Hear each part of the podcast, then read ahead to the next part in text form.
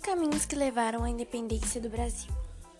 A independência do Brasil foi um processo iniciado a partir da Revolução Liberal do Porto, que levou a um rompimento entre Brasil e Portugal no dia 7 de setembro de 1822. E tudo isso começou quando a corte portuguesa veio para o Brasil.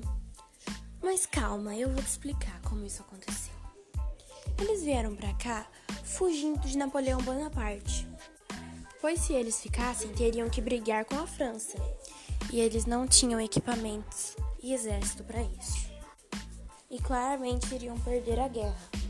A Inglaterra ajudou a família a chegar no Brasil, pois Napoleão já estava invadindo Portugal. Sobre os problemas da economia, isso aconteceu porque eles vieram para cá com muitas poucas peças de ouro.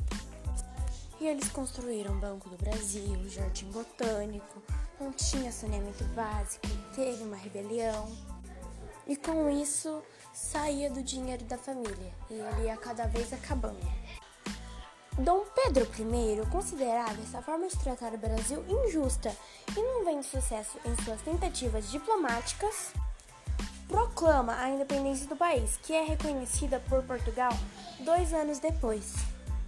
Uma observação importante: no barco da família vieram cerca de 10 mil pessoas, dentre eles médicos, professores, ministros e juízes.